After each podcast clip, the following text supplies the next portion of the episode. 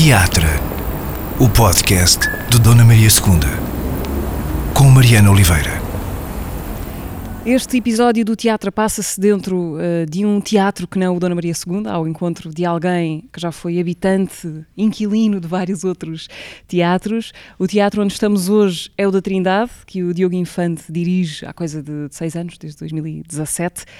Uh, depois de também já ter trabalhado a, a 10 minutos a pé deste sítio onde estamos, é só questão de descer até ao Rocio, pela calçada do Carmo, até ao edifício da Dona Maria II, que dirigiu entre 2008 e 2011 uh, e onde passou por várias vezes além desse período. O Diogo Infante, claro, é ator e encenador e é de todas essas vidas e essas faces que vamos falar ao longo desta conversa. Obrigada, Diogo, por me receber aqui no palco, ainda por cima. Do...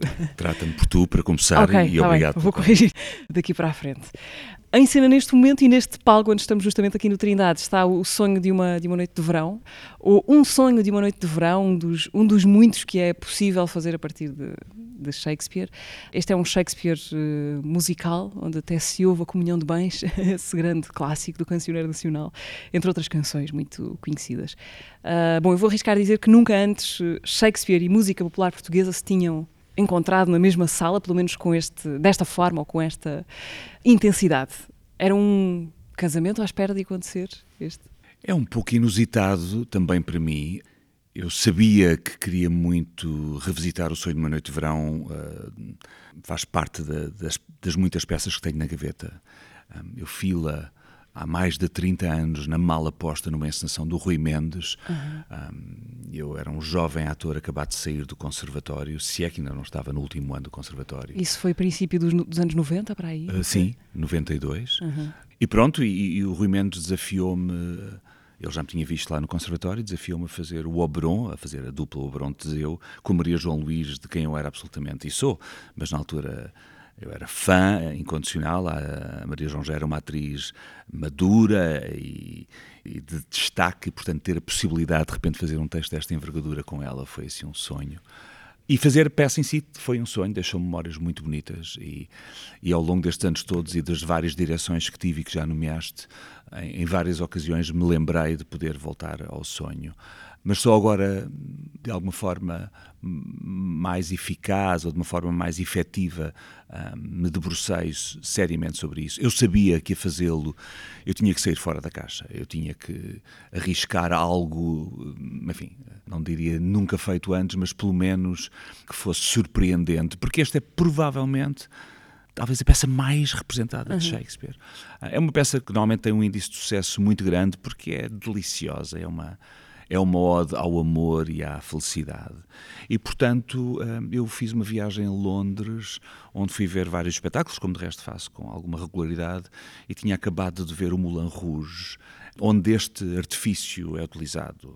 E eu pensei, se, fizesse, se eu fizesse isto lá, ah, se eu misturasse o cancioneiro português com o Shakespeare e com um sorriso nos lábios, eh, se calhar até um pouco a pensar isto não é, não é razoável, não é viável, comecei a brincar, comecei à procura de textos e de músicas, sobretudo, cujas letras e cuja narrativa tivesse que ver ou com o amor, ou com a magia, ou com a floresta. E surpreendentemente apareceram muitas. Bom, o amor eh, é, é bem de ver, não é? É provavelmente o tema mais recorrente em, em muitas canções. Mas à medida que me debruçava sobre o texto de Shakespeare, que também é de si muito popular, à época seguramente, percebi que essa fusão era muito divertida. E pronto, e depois comecei a brincar com a cumplicidade do Artur Guimarães, que é o diretor musical do espetáculo, que me disse, eh, desde o primeiro momento, adora a ideia, embora ver o que é que isto dá. Eh, e pronto, depois o resultado está à vista. É curioso esse momento de, hum, por um estímulo qualquer, ter uma ideia de repente, ou começar a ter uma ideia esse momento que é o, enfim, o, o estado uterino das ideias que depois se concretizam em projetos e em espetáculos. É o ponto mais estimulante, esse, uh, esse momento em que pode ser tudo, em que a ideia pode ser tudo, não é? porque só está na, na cabeça e ainda não, ainda não se começou a produzir. Há vários momentos estimulantes, mas esse é seguramente um dos mais estimulantes, porque as possibilidades são infinitas, não é? Está tudo em aberto. É como termos 20 anos e não sabermos bem para onde vamos, nem o que vamos fazer com a nossa vida. Ah, há tantas tantos caminhos, é o que eu digo às vezes ao meu filho. Relaxa, isto vai, isto vai se compor, tens tantas possibilidades, aproveita, porque aos 30 será um outro, outros estímulos e aos 40 também. E de facto, nesta fase da criação, eu estava assim um bocadinho um, cético, mas entusiasmado com a minha ousadia uh, para comigo. E à medida que ia partilhando a ideia com outras pessoas, as pessoas sorriam, reagiam com um sorriso. A sério, tu pensaste nisso? Olha que engraçado. E eu achas uma ideia gira. E à medida que comecei então a brincar e a ver, a, a concretizar, a coisa começou a ganhar forma. Isto foi um processo que durou seguramente mais de um ano e meio. Eu andei pelo menos durante um ano e meio com a playlist das canções no carro a ouvir, para desespero da minha família. um, comecei a visualizar. No fundo, eu quando cheguei ao primeiro dia de ensaios, eu já trazia o espetáculo praticamente montado na minha cabeça. Sabia exatamente que músicas iam aonde, quando e porquê. Mas essa, essa, esse tempo de maturação foi importante para depois eu poder maximizar e otimizar, enfim, os recursos, a equipa, as ideias e depois também, obviamente, aproveitar todo o contributo criativo que todos os intérpretes e os criativos deram.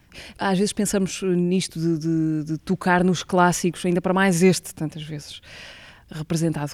Pensamos nisso como uma grande responsabilidade, mas eh, pode ser também uma grande liberdade, porque já tanta coisa foi feita e tão bem feita que podemos quase sacudir o peso do mundo dos ombros, porque afinal este é só mais um sonho de uma noite de verão. É assim, fazer os, os clássicos têm esse lado de isentar quem lhes toca de fazer uma coisa absoluta ou definitiva. Tu nomeaste as duas coisas que são relevantes, ou seja, eu há que dizer, adoro clássicos. Ah, eles fazem parte da minha essência, fazem parte da minha formação, fazem parte do meu imaginário e recorrentemente regresso aos clássicos. Ah, na tal gaveta de que te falei, há vários clássicos que eu gostava de um dia poder ir lá uh, beber inspiração e, e poder essa liberdade, uh, talvez em Portugal nós tenhamos algum constrangimento quando se fala de Shakespeare e de clássicos e de Chekhov e de Ibsen e, e, e todos os outros, porque se calhar não os fazemos suficientemente. Porque e isso causa uma certa reverência? Talvez, talvez, acredito que sim. Uh, acho que há muito que os ingleses, enfim, os, uh, uh, os países que têm uma produção teatral de clássicos muito regular ultrapassaram essa questão e, e, e, chegamos à parte que tu falavas e bem da liberdade, ou seja, hum. o, que é que eu, o que é que eu tenho a perder? Ninguém está à espera que eu faça e preciso ver o, o que está no texto. De resto, embora o texto esteja cá uh, neste espetáculo e depois também está o Paulo Carvalho, os Ornatos Violeta claro, e a Amália claro, Rodrigues claro. e por aí adiante. Não, o texto está. Eu, eu de resto utilizei a mesma tradução da peça que fiz há 30 anos do Augusto Sobral, eh, porque é um texto tem uma prosa muito fluida, ou seja, ele não teve a preocupação académica de manter o verso, que eu acho que é um exercício quase, enfim, não quero ser deselegante, mas ingrato, porque esse tipo de preocupação não serve o espetáculo, não serve a ação. E, portanto, aquilo que interessa captar é a essência e a poesia do texto. E, e a tradução do Augusto Sobral é muito fluida, muito inteligível. Claro que eu depois fiz um trabalho de dramaturgia sobre o texto, ou seja, procurei uh, ser muito criterioso nos cortes que fiz, porque eu queria muito que a história passasse e se percebesse. Uh, ainda assim, que houvesse esta interligação quase orgânica. Uh, com as músicas, eh, como se elas sempre tivessem existido. Uh, neste espetáculo, aqui em cenas, entras também como ator, uh, ao mesmo tempo que diriges o teatro onde tudo isto se passa, o tempo dá para tudo, Diogo? Ou a pergunta ao contrário, o tempo não dá para quê? Para que é gostavas de ter tempo? Eu sou bastante organizado. Um, Confesso que inicialmente não era a minha intenção entrar no espetáculo. Eu sou a minha terceira escolha. uh, os outros dois atores que não eu convidei uh, não atenderam e entusiasmaram-se com o convite, mas por razões de agenda acabaram por não poder aceitar. E eu uh, estava empenhado que fosse um ator com certo peso, com uma certa idade, precisa, tenho um elenco muito jovem e eu precisava de ancorar o espetáculo à volta de dois ou três elementos que pudessem, enfim ah, passando em modéstia. E de facto eu já tenho esse peso, já tenho essa idade e portanto às tantas disse, não, ok, eu faço, o papel também não é assim tão grande. Ah, esta foi, terá sido a minha maior loucura, foi desvalorizar o, o, trabalho que o personagem dá uh, e saiu-me literalmente do pelo uma semana antes da estreia. Eu tive um pequeno ataque de pânico enquanto ator e pensei, ok, está tudo pronto e agora tens mesmo que te preocupar contigo. E tive, tive uma, tive uma conversa com ele em que disse, olha meninos... Uh, eu acho que agora está na altura de, de poder ir para o pé de vocês. Eu, eu estive o tempo todo na plateia e cada vez que tinha as cenas eu corria, subia para o palco, dava as deixas e voltava para, para a plateia, uma coisa um bocadinho esquizofrénica, mas a certa altura percebi que tinha mesmo que me uh, soltar e, e, o trabalho que fizemos em conjunto deu-me essa tranquilidade de espírito para então eu poder vestir a pele uh, do Meadas e eu próprio também começar a brincar e fazer mal e arriscar e ter o meu espaço de crescimento enquanto personagem que depois estivesse à altura não só das minhas expectativas como encenador, mas sobretudo do trabalho do restante elenco, que olhava para mim, então, tiveste aqui a dar-nos dicas e agora estás aí a, a patinar. Hum. Mas pronto, tudo acabou por correr bem, acho eu. Mas tenho esta curiosidade, esse pânico uma, hora, uma, uma semana antes da estreia, uh, para um ator, enfim, com muita experiência, tem a ver com o quê? É, é a memorização do texto não, ou é não, mais não, do que isso? Não, o texto eu decorre rapidamente, no sentido de que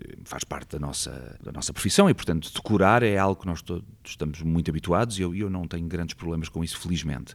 Tem que ver com eu ter tempo para maturar a personagem, para eu não estar simplesmente a demonstrá-la. Eu tenho que a sentir, ela tem que passar pelo corpo. Eu tenho que ter tempo de fazer disparates para depois os filtrar, peneirar e dizer isto é bom, isto é menos bom, até na reação com os, com os meus colegas, o que tipo de contracena que eles estão a pedir, a dinâmica da, da ação, o que é que queremos exatamente dizer nesta cena.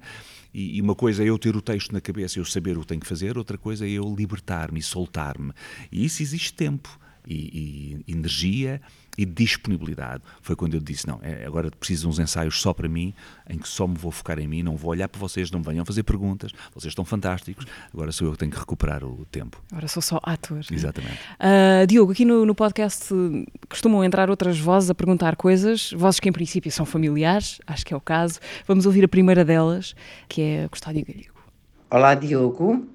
Eh, tu sabes que eu te admiro muito como meu colega, como encenador, como diretor de teatros e de diretor artístico dos teatros por onde tu passaste. Acho que tens feito um trabalho admirável, eu, eu admiro-te muito por isso. E queria-te fazer esta pergunta: O que é que tu gostas mais de fazer quando uh, te propões uh, encenar um espetáculo escolhido por ti, com a tua ideia de encenação? O que é que tu gostas mais? De encenar ou dirigir os atores. E não vale a pena dizer que gostas dos dois iguais, tens que escolher um.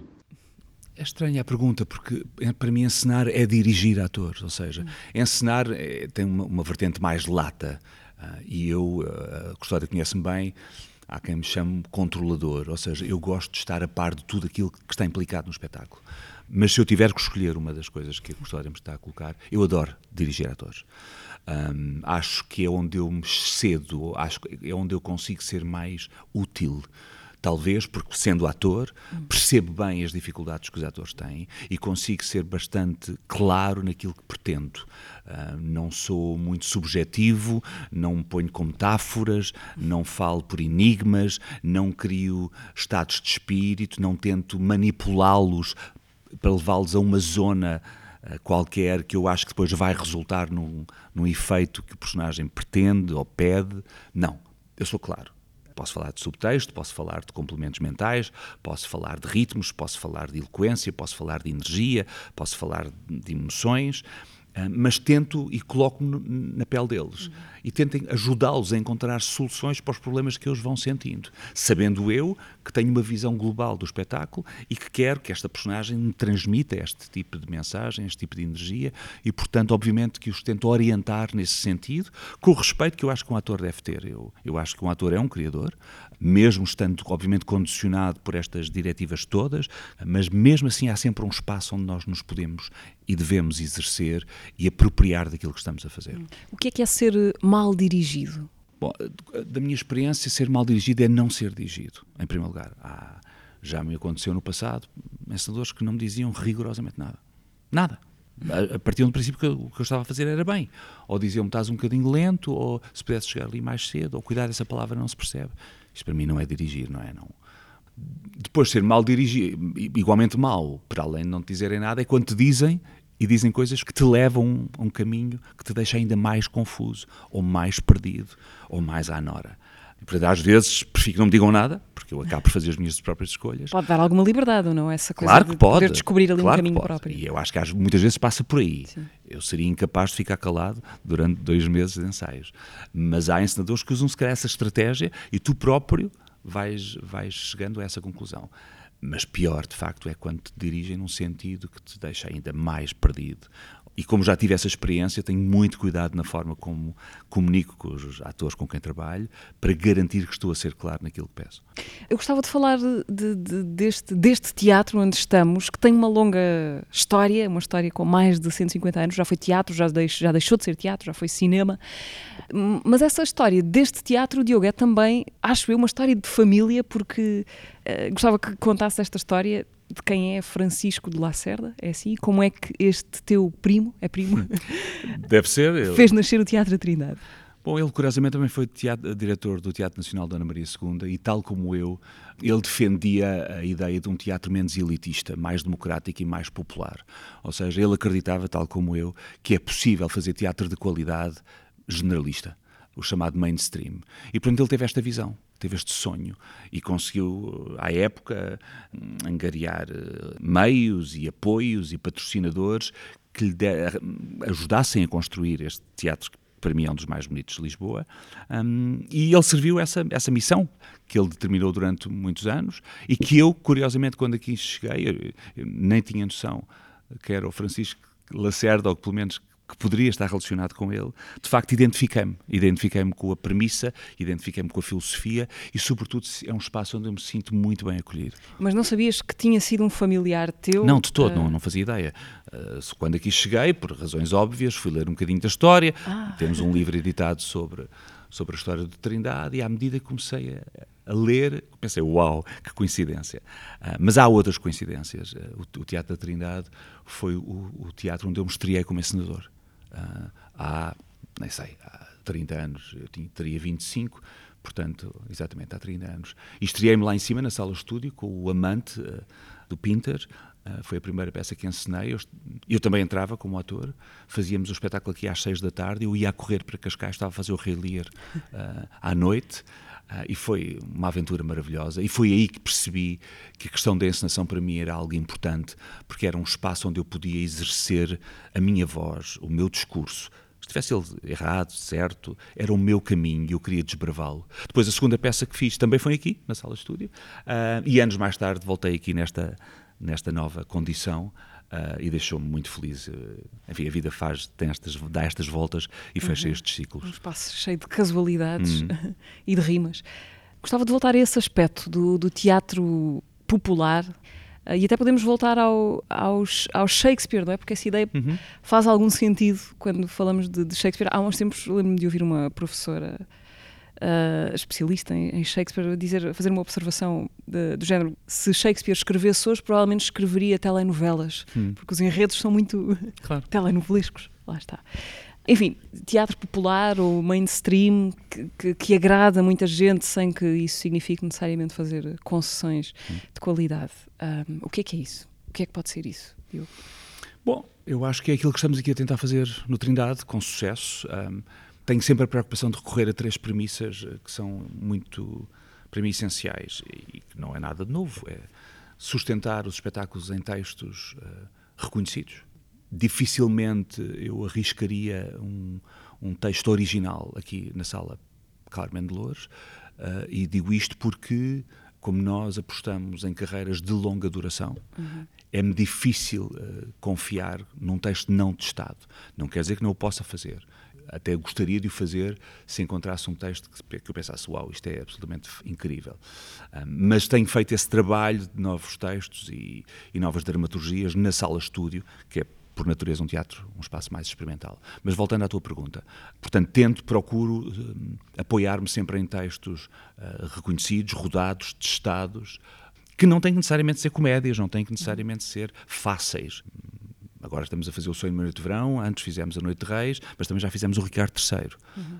Eu estou necessariamente muito ligado ao, ao mundo anglo-saxónico, eu próprio sou meio inglês e, portanto, uhum. tenho uma relação mais próxima, mais fácil com esse universo e acabo por sofrer mais influências.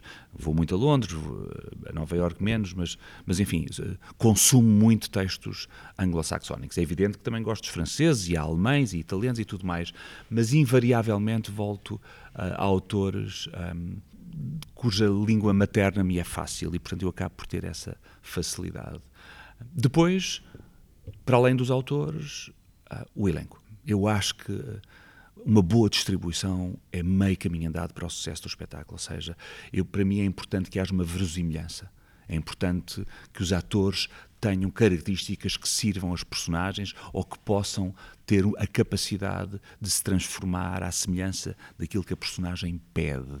Isto pode parecer ambíguo, mas na verdade tem que ver com. Ah, há bocadinho falava que para mim era importante que o Miadas tivesse um determinado peso. Não é inocente. Até tecnicamente, há determinado tipo de personagens que têm uma exigência técnica que um ator de 25 ou 30 anos, se calhar, não tem capacidade ainda.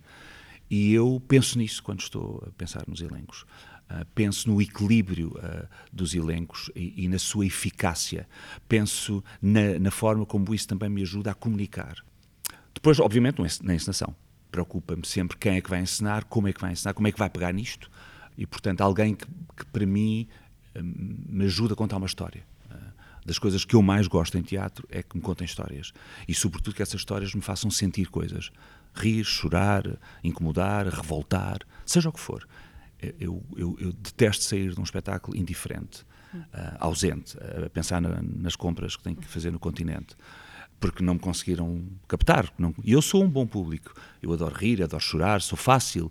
Consegues me, facilmente facilmente, facilmente. Mas se não me captarem, Sim. eu começo a olhar para tudo. Começo a olhar para as bambolinas, para as cortinas, uhum. para a roupa dos atores. Começo a ver todos aqueles detalhes que não interessam nada, porque não me estão a saber contar uma história. E isso passa por muitos fatores que são quase difíceis de Sim. identificar, mas tem que ver com a elocução do texto, por exemplo, a articulação das palavras, a intenção das palavras, a emoção das palavras. Se um ator não sabe lançar o texto, se não sabe injetar energia, se eu não percebo metade do que ele diz, bom, eu passado 10 minutos começo a olhar para o lado porque não estou a conseguir sequer acompanhar o que, o que ele está. E se, eu não, e se ele não souber dividir um texto, então, uhum. mais grave se torna, porque eu não consigo percepcionar os arcos. Sim, a atenção está a ser mal dirigida. Isso. Pronto, e isso são fatores que eu tenho em consideração quando estou a pensar em espetáculos mainstream, em espetáculos generalistas para o grande público.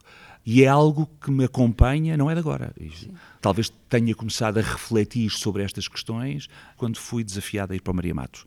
Foi quando eu pensei, ok, eu tenho que sistematizar tudo aquilo que aprendi ao longo dos anos enquanto encenador e produtor e ator, de forma agora a poder passar uma mensagem clara aos criadores, aos artistas, de forma a servir um projeto artístico. E um projeto artístico não se esgota na escolha das peças.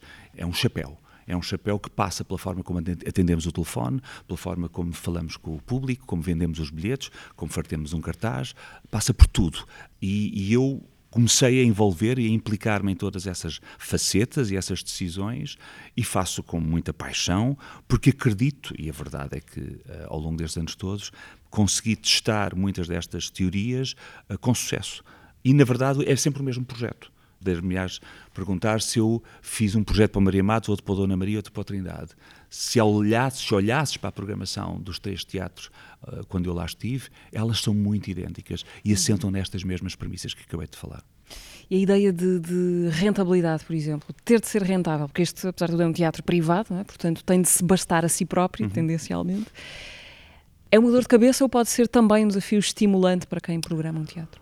Olha, só posso falar da minha experiência. Um, quando fui para o Maria Matos, era um teatro municipal e, portanto, obviamente havia uma dotação orçamental, mas imediatamente a minha primeira, não uma das primeiras, mas foi: bom, eu tenho uma sala de 400 lugares, eu tenho que encher os 400 lugares.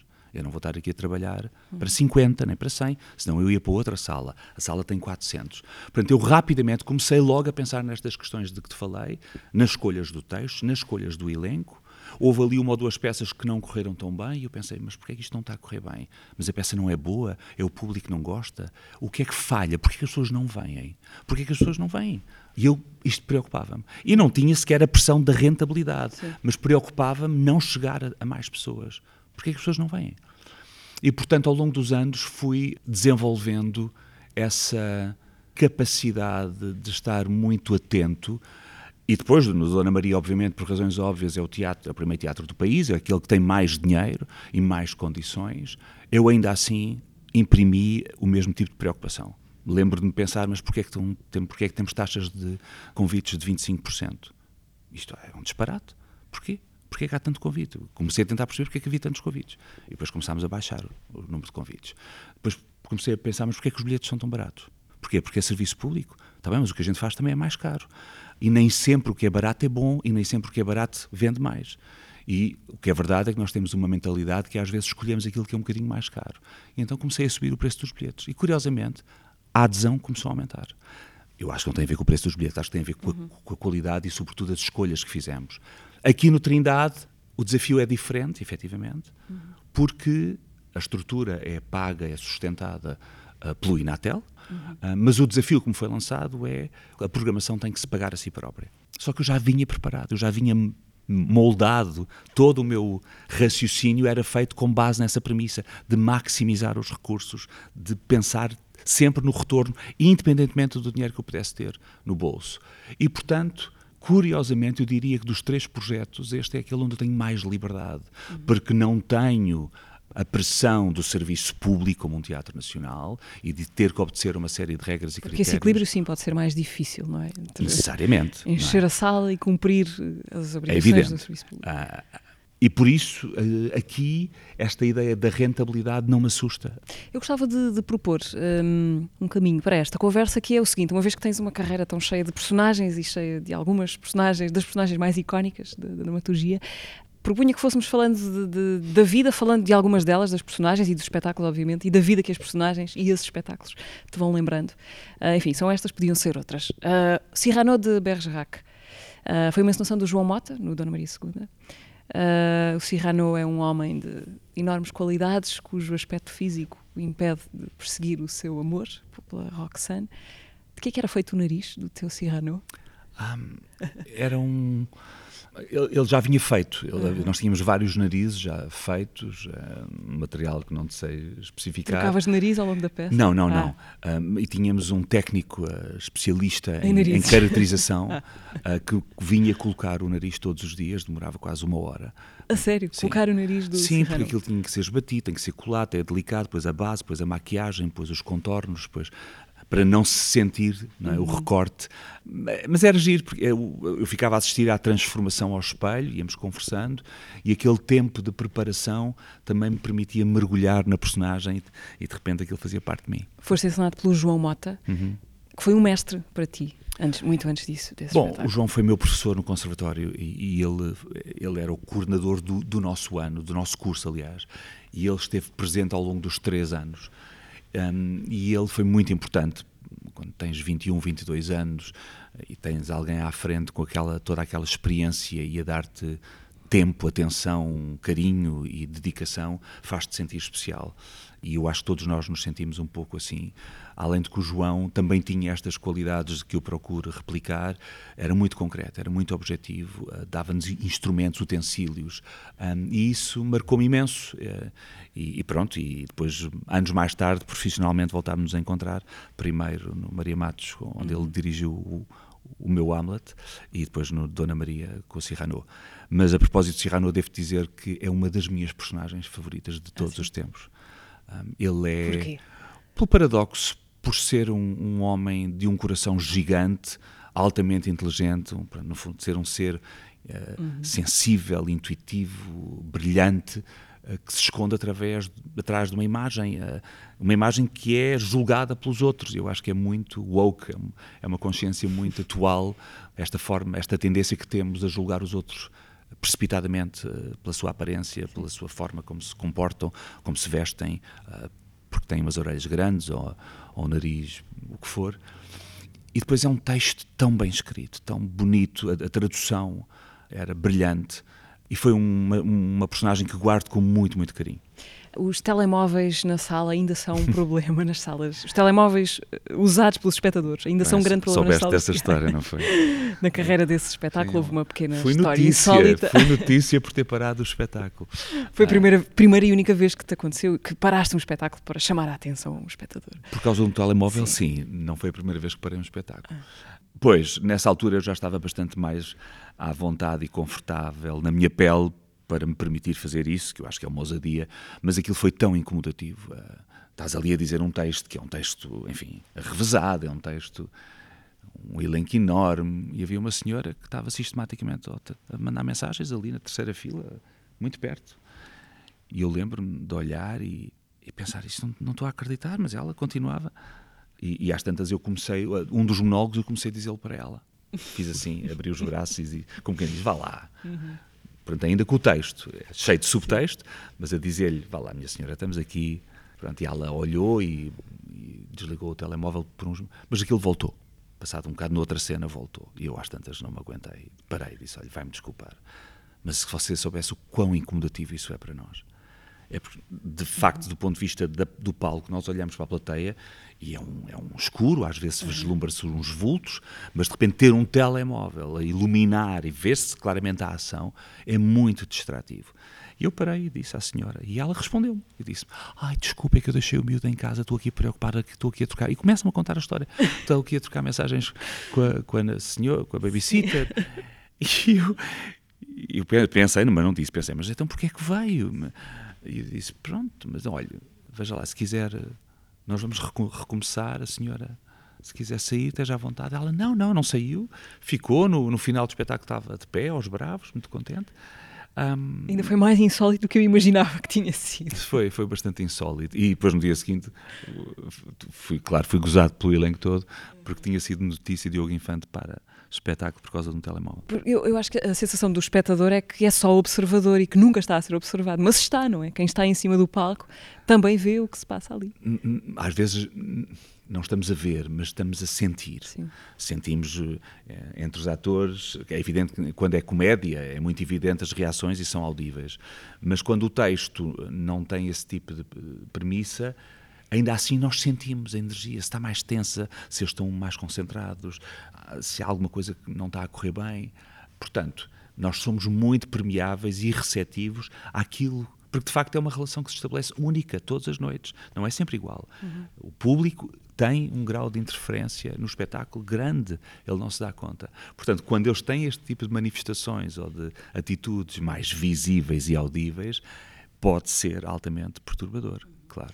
Mas volta à questão, achas que isso está melhor a questão dos telemóveis ou continua a ser... Ah, nós aqui no Trindade, a certa altura, uh, sentimos necessidade de reforçar hoje em o dia... Aviso, sim. O aviso hoje é mais, é, é mais categórico, eu digo por acaso é a minha voz que está a passar, e eu digo, um, o espetáculo vai começar, agradecemos que desligue os telemóveis, não se limita a, a, pôr no silêncio, por favor, te, uhum. ponha no modo voo, porque a, a, luz que emana do telemóvel, não sei exatamente o texto, a luz que emana é profundamente incomodativa para o público, para os, para os atores e, e para, para, o público, que está sentado claro, do seu sim. lado. Portanto, para ver se as pessoas têm uma consciência. E melhorou. Devo-te confessar, estamos há um mês em cena e não tocou uma vez o telemóvel. Uau, parece um grande feito, sim. É um feito, sempre é um algum. Feito. Ser sobrinho da banqueira do povo, Eunice Munhoz, para um jovem ator que eras na altura, não é? estar de repente ali próximo uh, desse colosso chamado Eunice. Uh, foi uma telenovela da RTP, Banqueira do Povo. Como é que foi para ti? O que é que aprendeste com Eunice? Ah, foi incrível. Uh, quando soube que isso ia acontecer, eu, fui a um, casting e quando percebi que tinha sido escolhido para fazer de sobrinho de, de Eunice, fiquei louco porque, mais uma curiosidade, no, na véspera de eu fazer audições para o conservatório, para entrar para a Escola Superior de Teatro e Cinema, curso de atores, eu vim aqui vê-la. Uh, fiquei ali em cima, isto há 30 e tal anos, e vi a, a Zerlina, a primeira Zerlina ah. dela, ensinada pelo João Perry aqui. E foi brutal. Lembro-me que fui uh, fazer audições e uma, e uma das provas era uma conversa uh, com um professor de dramaturgia ou de história da arte, falar, falar um bocadinho sobre cultura geral. E ele perguntava, perguntava então vai, costuma ir ao teatro e disse: Olha, eu vivo no Algarve, vejo pouco, mas ontem fui, fui ao teatro e fui ver a Eunice. E ele, ah. E então, eu disse: Eu não sei o que lhe diga. Mas aquilo que dizia há pouco, que para mim é importante vir a um, um espetáculo e sentir que, que sais tocado, sais transformado, com a Eunice era impossível não acontecer. Ela era de facto um colosso. E, portanto, ter o privilégio de poder estar ali diariamente com ela, a beber do talento dela, a vê-la, ouvi-la, foi muito importante, por variedíssimas razões. Talvez a mais importante delas é que nos tornámos amigos uhum. um, e isso também me permitiu depois, ao longo dos anos, trabalharmos várias vezes. Uh, uma delas no Dona Maria. Essa confiança que, que ela me dava e essa amizade era muito importante para mim, é muito importante para mim. Uhum. Uh, faz parte de mim sentir que pessoas como a Eunice e como a Carmen de Louros se preocupavam comigo, me ligavam para saber se eu estava bem, ouviam o que eu fazia, estavam atentas, torciam por mim, queriam, desejavam-me o melhor, era um sentimento de validação uh, que é difícil de descrever. Essa vez no, no Dona Maria II foi o ano do pensamento mágico. Uhum. Uh, o espetáculo que parte do texto de, Joan Didion, uhum. um, que é um livro, enfim, brutal, autobiográfico, uh, sobre a perda, só sobre as, as, quantidades de sofrimento e de dor que um, que um ser humano pode, pode suportar. A Joan Didion perde o marido quando a filha está em coma no hospital. Uh, há uma frase do, a vida muda num instante, num dia normal. É uma frase do livro que, que sintetiza bem o espírito desse, uhum. desse relato. Altamente tocante, mas também altamente cru e, e sem uh, autocomiseração sim, de, sim. de si próprio. Qual é o teu encontro com a, com a Joan Didion e com, com o ano do, do, Pensamento Mágico? Que impacto é que teve o livro em ti? Porque é, é daqueles livros que não. É difícil não ter um impacto, não é? Quando uhum. se toca nele. Eu, eu, quando fui convidado para ir para o Dona Maria, sabia que queria muito levar a Eunice e o Rui de Carvalho também, ou seja, eu, no fundo queria restituir um bocadinho à, Dona Maria alguns dos seus ícones. E para mim era uma espécie de uma bandeira eu poder. Eles tinham saído um pouco, não zangados, mas magoados num processo de dissolução da companhia e de resolução dos contratos. Foi um processo doloroso de transformação, eh, eu até acho necessária eh, para o teatro, mas do ponto de vista afetivo, e eu gostava mais perto eu nisso, sentia triste e quando percebo que há a possibilidade de eu, voltar, eu ir para aquela casa, uma das primeiras coisas que digo é eu vou trazer a Eunice de volta. E fui falar com ela e disse-lhe um, gostava muito de convidá-la para vir fazer uma peça aqui. Um, eu pensei, talvez num monólogo, uma coisa simples, uma coisa só, só para si. E ela disse-me o que tu quiseres. E disse, ok. Portanto, ela devolve-me a questão, devolve-me.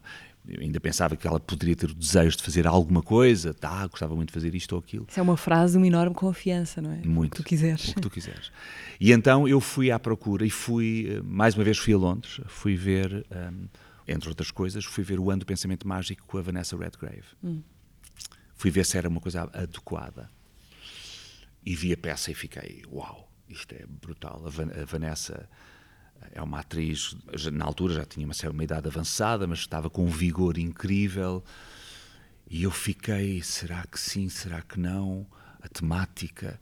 O, o espetáculo foi fortíssimo e eu gostei muito. E depois fui então ler o romance. A adaptação da, para teatro era muito, seguia muito a, a risca. Que é da própria Joan Didion. Que é da própria Joan Didion. Ela esteve envolvida. Seguia muito a risca o romance, portanto havia ali uma, ela seccionava aquilo em várias cenas, mas na essência era muito. Eu pensei, ok, eu, para fazer isto em Portugal eu vou ter que adaptar aqui um bocadinho, porque o texto era muito específico sobre locais, ruas, sítios, esquinas, cafezinhos. Ela contava-nos com muitos detalhes descritivos eh, os vários episódios eh, da narrativa.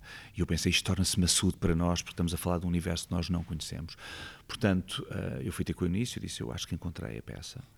Uh, pedi para fazerem a tradução, fiz o trabalho de dramaturgia, desbastei o texto e depois uh, fomos lê-lo com a Eunice. E à medida que ela estava a ler pela primeira vez, ela estava muito cansada, já tinha 80 anos, e eu senti que ela estava a ficar muito cansada a meio do, da leitura, ainda íamos só a meio porque é só ela, não é? Só falar, só falar, só falar. E, e eu pensei, ai meu Deus. Ah, e disse, ok, pronto, isto era só uma leitura para nós termos uma ideia. De, não, vamos ficar por aqui, não vale a pena. Via assim atrapalhada e estava, todas as equipas do teatro estavam lá a assistir. E disse, pronto, era só para ter uma ideia, vamos ficar por aqui. E fui levar a Eunice a casa. E no caminho eh, eu, eu perguntei-lhe, eu estava muito assustado, pensei, eu fiz um erro e ela não gostou. Ela não e ela diz-me assim: Tu achas. Estávamos a subir a Avenida Liberdade, parados nos semáforos, e ela diz-me assim: primeiro, ah, sou eu o primeiro que lhe digo. Eu nisso, não gostou muito da peça, não é? Não gostou muito do texto. Não há problema nenhum, diga-me, eu vou, vou procurar outra coisa, vamos encontrar outra coisa à, à sua altura. E ela faz assim uma pausa, olha para mim e diz: Não, tu escolheste, está escolhido. Eu pensei: Pronto, ok.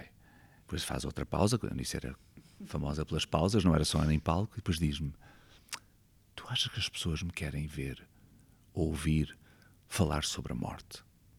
E eu pensei: Ai meu Deus. Eu disse: Olha, nisso, eu não acho que a peça seja sobre a morte. Eu acho que a peça é sobre a vida. Eu acho que a peça é sobre aquilo que nos acontece quando cá ficamos quando temos uma perda, quando temos, quando a vida muda e como é que a gente resiste, como é que a gente sobrevive. Mas se quer mesmo saber a minha opinião, eu acho que a gente vai ouvi-la falar, seja do que for, porque eu disse é maravilhada. E pronto, ela não falou mais no assunto e fez brilhantemente. Ode Marítima, Ui. Álvaro de Campos, com o João Gil e direção de Natália, Natália e Luísa. Um, ter Álvaro de Campos no corpo é uma experiência transformadora para um ator? É, este foi seguramente. Atrever-me a dizer que é, foi a coisa mais difícil que eu fiz na vida, a todos os níveis emocional, uh, físico. Uh, e eu confesso que sempre resisti à ideia de dizer poesia, dizer os poetas assustam, eu acho sempre que nunca os entendo, eles são complicados e, e se digo mal e se, se sempre me acobardei. E depois um dia, a minha amiga Natália Luísa, com quem já tinha trabalhado variedíssimas vezes, eu recebi um convite uh, do Festival das Artes de Coimbra para ler a Ode Marítima. Eu disse, vê-te bem? Disse a Natália, vê-te bem, querem que eu faça a Ode Marítima? São loucos, são loucos. Eu lembrava-me da Ode Marítima que o João Grosso tinha feito Sim. muitos anos antes, uh, e brilhantemente, e tinha aquela imagem, disse, não, não, não. E ela disse, não sejas parvo, eu ajudo, tu vais ver, é uma viagem, tu vais adorar. E disse, adorar? Pronto. Lá fomos fazer a leitura, era uma leitura, e foi tão incrível, já com o João Gil, ao ar livre, numa noite incrível de verão, estavam 900 pessoas a assistir, sentadas pelos jardins, na Quinta das Lágrimas. E foi assim uma experiência sensorial, metafísica, foi uma coisa. Eu, eu acho que saí fora de mim, uh, eu tenho uma memória vaga do que aconteceu mas foi seguramente muito bonito e muito profundo. E quando aquilo acabou, eu tive a infeliz ideia de dizer: temos que fazer disto um espetáculo.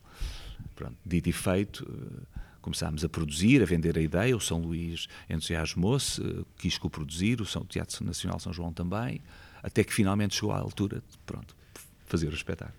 E então, quando se aproximou a hora de começar realmente a mergulhar, eu tive um ataque de pânico. Acho que foi o primeiro ataque de pânico que tive na vida. Fui ter com a Natal e disse: Eu não consigo fazer isto. Eu quero desistir. Eu não consigo, eu não consigo. A, complexidade do texto, a densidade, aquela cabeça, o, o Álvaro, ir ao fundo dos infernos mais profundo de nós próprios, viajar no tempo. E a Natália disse: ah, Pois, eu ela que me conhece muito bem disse, sim, sim, não te preocupes, eu fazemos assim, se não conseguires decorar, eu, eu projeto o texto nas paredes, faço uma coisa mais contemporânea, e frases em off, que era para me acalmar. Uhum. E pronto, e, e eu tranquei-me em casa durante três semanas, e em três semanas meti a Ode Marítima toda na cabeça. E depois comecei a trabalhar. Fui para um palco e começámos então a, levantar, já com o texto colado, as ideias, as imagens do texto. Nunca marquei tanto um texto. O texto fala dos volantes, fala das velocidades, fala dos ritmos, o para a frente, o para trás, o, o passado, o presente, as personagens, as intenções. Dizes marcar um texto? É fisicamente? No, Não, no fisicamente marcar no texto. Ah, ok. Uh, o, anotar, riscar. Anotar, anotar, riscar. Depois, uh, porque era para dissecá-lo, para, uhum. como uma partitura. Mas pronto, isto para dizer que foi uma aventura. Acabei por estrear em pânico, porque sempre com medo, se me falha uma, uma vírgula, eu morro. Mas foi das coisas mais bonitas que fiz, das mais difíceis seguramente. Acabei, acabou por me permitir fazer uma digressão nacional o, com o espetáculo e acabei por fazer uma digressão internacional também com ele. Fui aos Estados Unidos, fui à Coreia, fui ao Japão, fui a Londres, fui a Madrid, e coisa que nunca tinha feito com nenhum espetáculo, com a, com a língua portuguesa e com Fernando Pessoa, no caso, o Álvaro, e fui no Japão a experiência foi incrível. Foi no Japão? No Japão, em hum. Tóquio. Fui, a fazer em português, é, obviamente. É, com certeza, com legendas em, Sim, em caracteres japoneses. E foi das coisas mais incríveis, porque o silêncio, poderia-se ia pensar que era porque eles não percebiam um boi. Não, o silêncio era de respeito, de veneração. Eles têm uma, um culto Sim. incrível por dois grupos profissionais que em Portugal são pouco valorizados: os professores e os atores. E eles depois disseram que se reviram, eh, que aquilo tinha muito do teatro no, o lado ritualista, o lado rítmico. Foi muito bonito, guardo essa experiência. De vez em quando penso que gostava de voltar ao Ode, eh, em leitura, claro, não me atrevo a meter aquilo tudo na cabeça outra vez. Ainda tens bocados dela Sim, tem, claro que tem. Há coisas que não saem, ficarão para sempre. Mas é, foi uma das experiências mais incríveis. Diogo, que, que cuidados com a língua é que um ator deve ter? Olha, beber bastante água é, é, é bom. para hidratar, eu acho que um, um ator deve ter um, sempre cuidado com a comunicação, em geral. Não só com a língua, não só com a oralidade, não só com o texto, mas na forma como comunica. Porque nós somos comunicadores. Mesmo quando intencionalmente não queremos comunicar, estamos a comunicar algo, não é? Estamos a, a comunicar uma ausência. E, portanto, para mim, eu digo aos atores que nós somos como se fôssemos atletas. Hum. Temos que cuidar do nosso corpo, do nosso espírito, da nossa alma, da nossa energia. A pergunta era meio brincada, mas eu estou a levá-la a sério porque efetivamente eu acredito que nós temos que cuidar deste objeto, cuidar desta, deste, deste veículo uh, que é precioso e que, se for bem nutrido, uh, pode ter uma longevidade como a da Eunice ou como a do Rui. Era a brincar, mas era um programa muito a sério que tu fizeste. sim, sim, era a minha tentativa de fazer referência a esse, a esse programa que apresentaste na RTP sobre a língua portuguesa, numa espécie de contracena com a Maria Flor Pedroso, o cuidado sim. com a língua. Foram 10 anos, foram 13 temporadas que ele acompanhou-me. Eu acho que já estava, já estava farto. já sabias tudo sobre a língua não, portuguesa? De todo. Não, nunca soube. Aliás, desde o início que disse, eu não sou, nem nunca serei um especialista. Portanto, por favor, ponham-me sempre o papel do idiota que faz as perguntas, que é para não dar bacuradas. E, e quando eu disser, e vou seguramente dar calinadas, não me apontarem logo e digo, haha! Não é? As pessoas são muito rápidas a julgar e, portanto, eu reservei para mim o papel de quem faz as perguntas e não quem dá as respostas. Na nossa vida não há uma uma voz de Maria Flor Pedroso que entra cada vez que não, mandamos não. uma calinada. Descobriste coisas sobre a língua que não sabias nesse programa? Muitas, muitas. Algumas já me esqueci, outras eu acho que ainda guardo. Eh, de facto, nós temos uma língua incrível. É, hum. A língua é a nossa pátria, é, de facto uma, uma identidade e eu acho que é importante preservá-la. Sabemos que é sempre algo que está em, em mutação. Ainda hoje vim ouvir um, um, debate sobre a língua portuguesa e a forma como ela tem evoluído e os estrangeirismos um, e, e os, os, académicos que escreviam para o programa eram muito resistentes à ideia de usarmos estrangeirismos e Sim. portanto eu, eu tinha que dizer quando dizia o, o, o ponto, com. O, ponto com não era ponto com mas na verdade não digo hoje ponto com continuo a dizer ponto com e eu acho que um, faz parte e os estrangeirismos fazem parte e também não temos que ser tão tão intransigentes quase a chegar ao fim desta conversa, Diogo, eu gostava ainda de ir ao Algarve, uhum. ao teu Algarve, onde cresceste uh, e onde começaste a dar os teus, fazer as tuas primeiras coisas no, no, no teatro. Uh, hoje, quando lá vais, ainda reconheces o Algarve onde cresceste ou dificilmente? Ah, é um bocadinho mais difícil porque a paisagem urbana eh, está muito alterada e às vezes está desvirtuada e eu procuro recantos que sei uns Cresceste em Quarteira, perto? Eh, eu nasci, vivi em Vila Moura, ah, okay. Eh, onde a minha mãe trabalhava num alimento turístico. Eu, eu sou de Lisboa, mas passei lá a minha adolescência. Estudei em Lolé, um, estreiei-me no Teatro Letes em Faro, uh, no Teatro Amador, e depois foi aí que eu descobri a minha paixão e vim para, vou, regressei a Lisboa. Tenho uma relação muito próxima, muito tocado lá com o Algarve, é a minha terra de adoção. Reconheço-lhe os, os méritos, os benefícios, mas também enfim, todo, tudo aquilo que é incomodativo, mas que resulta de uma indústria e que nos gera e rende muito dinheiro, portanto não se pode ter tudo. Então aí vem mais uma pergunta de um outro teu conterrâneo algarvio, o João de Brito, que ainda há pouco tempo passou aqui no, no podcast e que também já esteve aqui, esteve aqui no, no Trindade. Então, o João de Brito pergunta-te. Olá Diogo, bom dia, espero que estejas bem. Pedir uma pergunta, mas vou fazer-te duas. Aqui vai a primeira. Se tivesse o dom de ressuscitar atores ou atrizes de quem gostas e com quem trabalhaste, quem ressuscitarias de certeza para uma encenação tua? E atenção, que não pode ser um elenco pequeno. E a segunda pergunta é: já que fizeste tanta coisa como ator, em televisão, em teatro, em cinema, és encenador, já foste realizador, apresentador, já dirigiste o Teatro Maria Matos, o Teatro Nacional Dona Maria II e o Teatro da Trindade. A questão é: quando fores Ministro da Cultura, qual será a tua primeira medida? Um grande abraço e até já.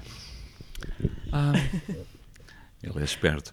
Um, Se calhar sabe coisas que nós não sabemos. Não, não, não, não. Bom, quanto a ressuscitar atores, é quase uma pergunta perigosa porque corro o risco até de me comover. Mas hum, tenho muitas saudades de Eunice. Tenho muitas saudades da Carmen porque, porque eram família. E se eu pudesse ter essa, esse dom e poder fazer uma peça com as duas, era incrível. Um, não tenciono ser ministro da cultura, um, porque acho que dificilmente teria a possibilidade de desempenhar esse cargo de forma competente, sabendo que vivemos num país que não reconhece aquilo que a gente faz. Não nos dá, de facto, o espaço. Não é para nos exercermos. Eu estou a falar de barriga cheia, estou aqui numa situação de privilégio. Mas aquilo que eu sinto, sobretudo, é que as políticas culturais não reconhecem o papel que a cultura tem na sociedade em geral no contributo que isso dá para elevar o espírito e a vida das pessoas, para as tornarem pessoas mais felizes, saudáveis, equilibradas. E, portanto, eu acho que seria necessário perceber o investimento humano, eh, não só financeiro, mas do ponto de vista humano e político, a médio e longo prazo, na formação, na educação, para depois podermos falar em medidas efetivas na cultura. E, portanto, se alguma vez me convidasse, eu acho que seria praticamente impossível eu aceitar, porque eu não conseguiria ter um décimo do prazer que tenho a uhum. fazer peças aqui no Trindade. E é isso que eu espero continuar a fazer para já nos próximos tempos. Bom, eu sei que o meu renovado, o meu contrato vai acabou de ser renovado, portanto podem contar comigo mais três anos aqui no Trindade para já. Fazemos aqui uma pequena pausa para rever no minuto o episódio passado do teatro. Conversámos com o Romeu Runa numa conversa que foi resgatada aos arquivos e que voltou algum tempo depois de ser gravada. Quando acabei, aí foi realmente a primeira vez que eu senti é isto que eu quero fazer para a minha vida. Eu quero ser bailarino. Comecei a perceber que, bem, o meu corpo é uma, é uma arma poderosa, não é? Sou hiper flexível, conseguia meter a perna e as costas em sítios que os outros não conseguiam, então, mas, tu, mas não tinha noção que isso era uma coisa boa. Eu vivi, um, vivi uma década no Ballet Gulbenkian onde trabalhei com os melhores coreógrafos do mundo, é? e isso era uma possibilidade única. Eu acho que é mais fácil reduzir a intensidade do que aumentar a intensidade.